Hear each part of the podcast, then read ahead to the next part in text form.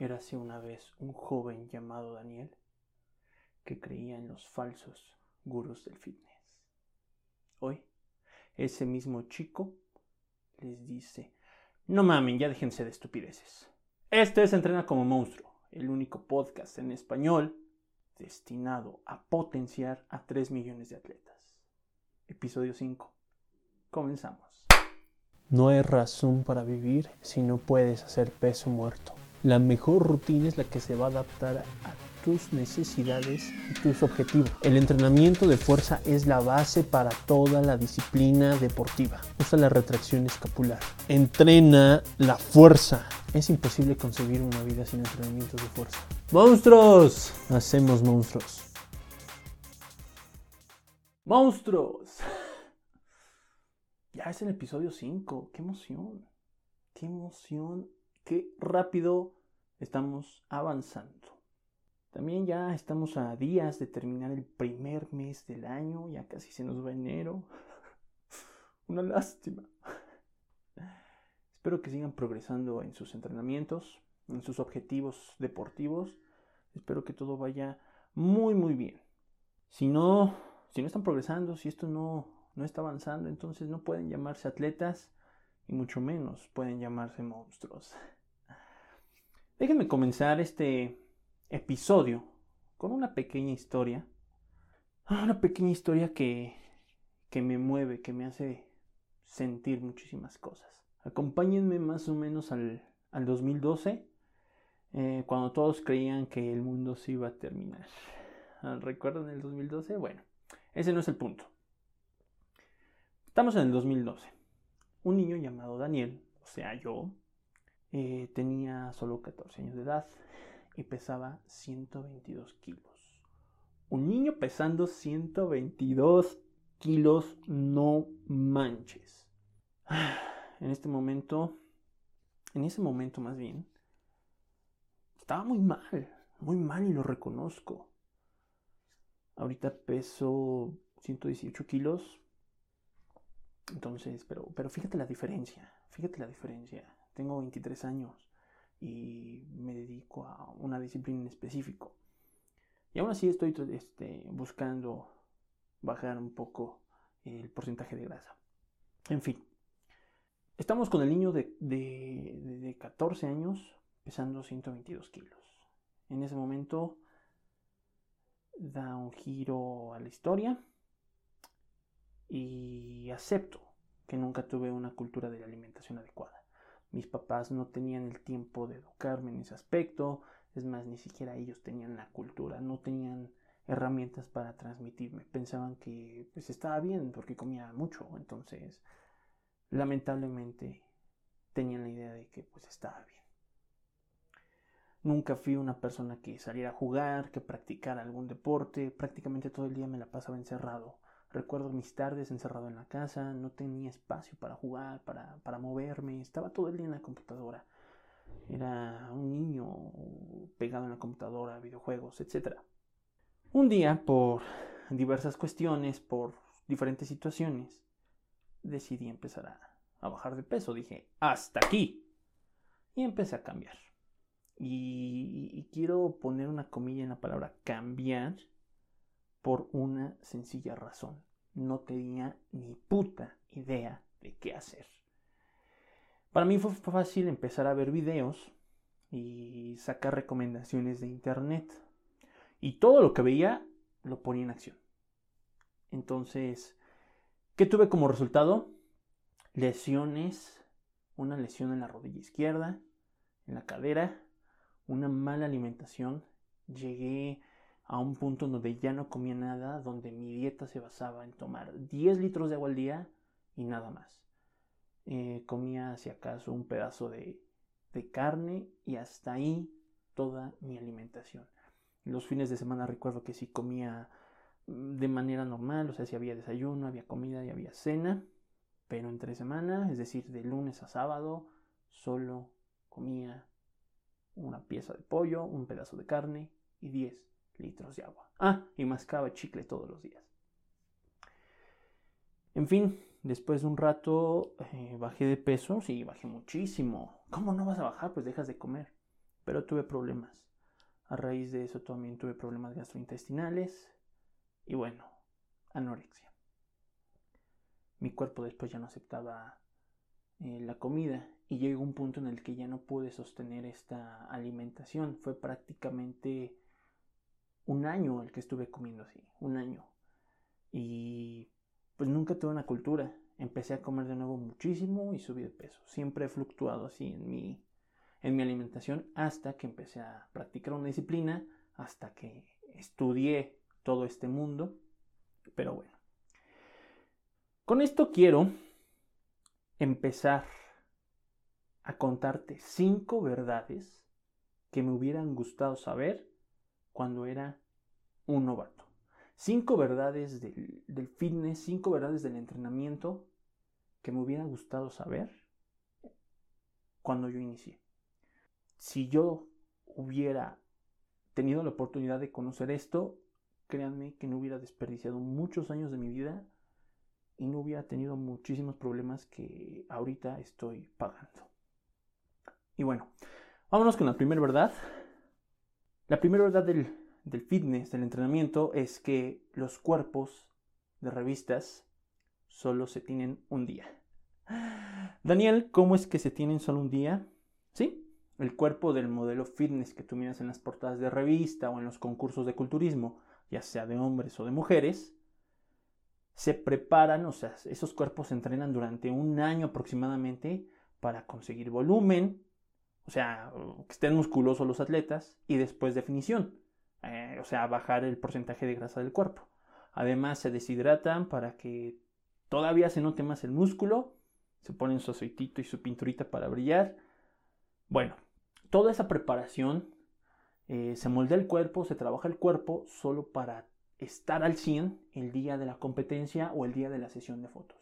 Por salud es contradictorio mantener ese cuerpo siempre. Además de que no es posible mantener un porcentaje de grasa bajo y volumen alto, estar haciendo entrenamientos pesadísimos y llevar toda la vida que un, atleta este, de culturismo lleva para su competencia es imposible mantener todo el año. Hay partes eh, en, el, en el año donde el culturista va a comer más, va a comer menos, va a entrenar más, va a entrenar menos, etc. Ya vimos lo que, todo lo que tiene, todo lo que conlleva la preparación física.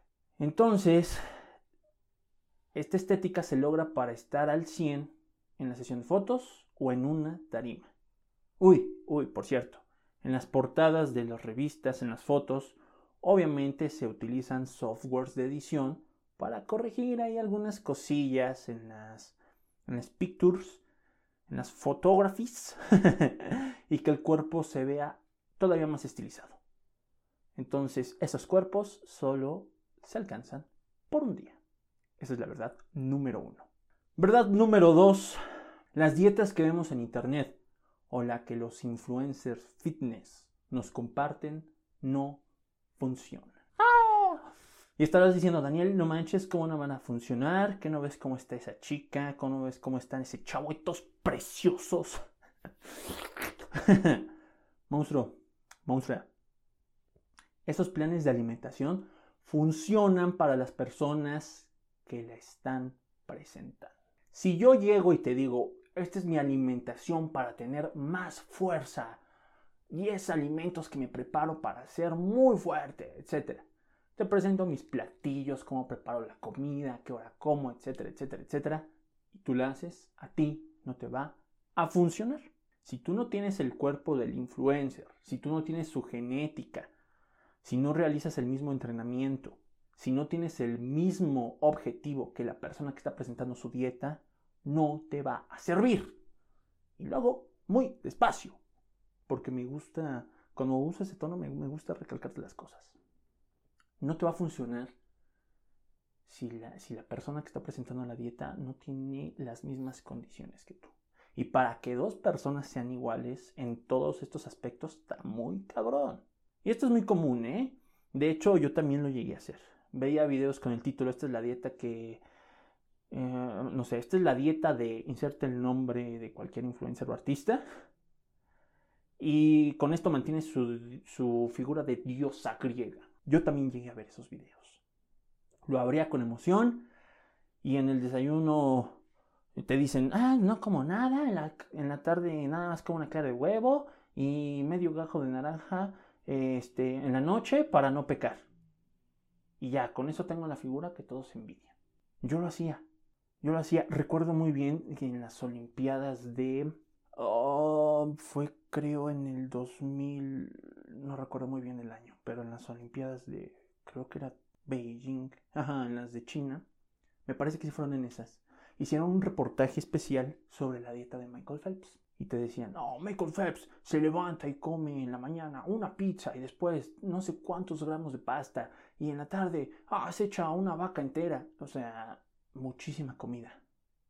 Entonces yo decía, ah, él está haciendo ejercicio, entonces puede comer esa cantidad de, de alimentos, no manches, está súper genial, imagínate comer tres pizzas diarias y espagueti y muchísimas cosas, bla, bla, bla, bla, bla, bla. Puta, me fui con la finta. Y también empecé a, a comer de más. Después, les conté hace rato, tuve una etapa de anorexia y después empecé a comer muchísimo por este tipo de cosas. Porque no sabía que esa dieta Michael Phelps no la podía tener todo el año, sino nada más en la etapa donde estaba compitiendo, nada más en los Juegos Olímpicos durante ese mes, porque necesitaba mucha energía para sus competencias. Pero hasta que no lo estudié, no supe. Me costó muchísimo entender que esos planes de alimentación no eran para mí y lejos de ayudarme solo me estaban haciendo daño. Entonces, las dietas y también las rutinas ¿eh? que vemos de otras personas son para ellos, no para nosotros. Continuamos con la verdad número 3. Y ya se los había mencionado. El entrenamiento debe de ser individual, gradual y escalable. ¡Ay, cabrón! Ahí te va. Mira, con este punto me puedo llevar mil episodios del podcast, hacerte una película de ocho horas o lanzarte un curso. Pero lo voy a resumir en esto. Un entrenamiento bien programado para un novato, para una persona de ya con experiencia entrenando o un atleta ya profesional de top, tiene que ser diferente y individual. Cuando eres novato llegas al gimnasio y comúnmente este, ves a los chavos que están haciendo sus sentadillas, sus preses, están haciendo este, ejercicios con la mancuerna y dices, wow, estos dudes ya son masters. Cuando se es novato, jamás, escúchame bien, cuando se es novato jamás tienes que hacer los movimientos que los demás hacen. Y te voy a decir por qué. Porque tu cuerpo no está acostumbrado a realizar los movimientos. Cuando tú llegas al gimnasio y ves al chavo pro, toma más, piernas, tacos de trompo, de tacos de pastor. dices, güey, está cargando un chingo de peso. Un disco de 20 por lado. Pero para ti es mucho. Entonces tú quieres llegar y hacer la misma sentadilla, la chingada. No puedes. Tu cuerpo tal vez no está acostumbrado a hacer sentadillas. Y si está acostumbrado, tal vez no está acostumbrado a cargar ese peso. ¿Puedes hacer sentadillas? Sí. Pero tiene que haber variantes. Y de plano, si no sabes hacer el movimiento, tienes que empezar por algo más sencillo. Por eso la tarea, la primera tarea de un entrenador con un novato es evaluar su capacidad física, su capacidad motriz. Sí, así como lo escuchas. Debe hacer una evaluación motriz, determinar cuáles son los movimientos que te corresponden, debe aprender de tu, de tu cuerpo. Y después con esta información puedes pasar a ejercicios más complejos, los que ya, los ejercicios clásicos, pero cuando el cuerpo ya se sepa mover de manera adecuada. Antes no. Y ojo, si tu entrenador no te está evaluando, no llega, es el primer día y te dice vámonos a hacer uno, dos, tres, cuatro ejercicios y se acabó, pum, pum, vete a tu casa, está haciendo algo más. Un peso muerto. Todos conocemos el peso muerto. Pero ¿por qué evaluar un peso muerto? Voy a determinar si tienes la movilidad en la cadera adecuada para que tú puedas hacer un peso muerto. Si tienes un rango de movimiento, si puedes hacer el rango de movimiento completo. Si no ver hasta dónde puedes llegar, porque llegas hasta ahí, que te hace falta y yo tengo que, bueno, el entrenador tiene que, bueno, si entrenas conmigo, pues tengo que hacer. Tengo que adaptar hacer que tu cuerpo se adapte. Ya sabemos por qué es individual, ya sabemos por qué es gradual y ahora, ¿por qué es escalable, Daniel? Porque un, entrenamiento no te puedes, no puedes estar en el mismo punto siempre. Tienes que llegar de punto A a punto B, siempre. Tienes que estar creciendo, progresando. Si no estás progresando en tu entrenamiento, ese entrenamiento no te está funcionando. Entonces, tú debes armarte de herramientas para decir, oye, güey, me siento estancado, no estoy progresando, me voy a cambiar de entrenamiento. Tengo que cambiar de entrenamiento, porque este no es para mí. Por eso debe también de ser escalable. Y con esto nos vamos a la siguiente verdad. Verdad número 4. Los suplementos no son necesarios. Cuando empecé mi canal, ya hace un año, qué rápido se nos fue. 2020 empecé mi canal. Empecé a compartir todo esto que sé con ustedes. Los conocí. Bueno, cuando empecé mi canal, eh, decidí ayudar a 3 millones de atletas. Pero me propuse no hablar de suplementación, simplemente porque no es un tema que me apasione. No, no causa una sensación de satisfacción hablar de suplementos como cuando hablo de entrenamiento, como cuando hablo de alimentación. Pero pues lo tengo que hacer porque es necesario. Y es que los suplementos eh, entran en algo, en un grupo de cosas que se llaman ayudas ergogénicas. Eh, ¿Qué son las ayudas ergogénicas? Son cosillas que te van a ayudar a alcanzar tu de, bueno, alcanzar tu objetivo deportivo, te van a ayudar en el desarrollo deportivo. Y pues ahí está la clave. Son ayudas. En ningún momento te dicen son pastillas mágicas, en ningún momento dicen son el interruptor para alcanzar tus objetivos. Simplemente son ayudas. Los suplementos están sobrevalorados. Y creo que el suplemento más sobrevalorado de todos es la proteína. Seguimos creyendo que la proteína es el polvito que te pone mamado. Pero no, no manches. El polvo de la proteína te va a ayudar a cumplir tus niveles pues, de este macro cuando no puedas alcanzarlos solo con comida. Por ejemplo, y solo es un ejemplo, ¿eh? Tú necesitas 100 gramos de proteína diaria. Si esos 100 gramos los alcanzas con medio kilo de pechuga de pollo, está bien. Tú decides si te comes el medio kilo de pechuga de pollo. Si no te gusta comerte el medio kilo de pechuga de pollo, entonces puedes comer a lo mejor 250 gramos y el restante lo vas a completar con la proteína. Es así como funciona. La proteína es una, es una ayuda donde puedes alcanzar tu requerimiento proteico. La proteína en polvo, ¿ok? Creo que vamos, vamos a poner otro ejemplo. A ver, necesito 50 gramos de, proteína diarias. Un atleta. Ah, bueno, puedo comer dos pechugas de pollo, una lata de atún y este, alubias o frijoles. Y con eso le alcanzo. Ah, ¿Sabes qué? Este, híjole, es que yo comí mis dos pechugas y ya comí frijoles, pero ya estoy llenísimo, ya no me entra más carne, ya no me entran más leguminosas. Entonces, ah, bueno, me faltan 30 gramitos de proteína pues me echo mi polvito. Y así estoy alcanzando mi requerimiento. Pero bien puedes alcanzar tu requerimiento con solo comida.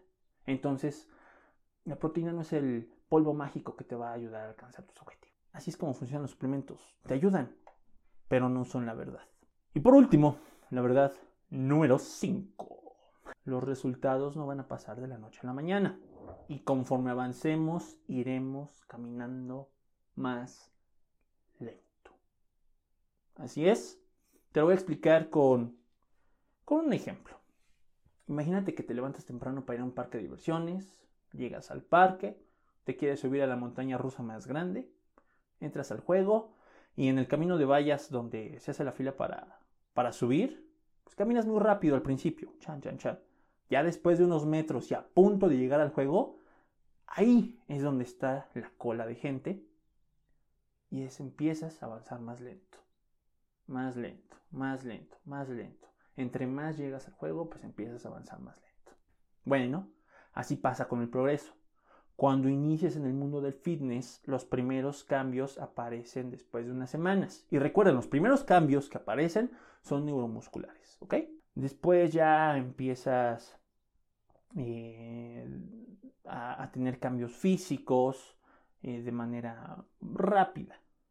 Bajas de peso, aumentas tu fuerza, eh, mejoras tus habilidades psicomotrices, pero ya después de un rato te entrenando empiezas a bajar de peso de manera más lenta, ya no adquieres fuerza a la misma velocidad. A lo mejor al principio subías un kilo en tu movimiento principal o en algún movimiento por sesión.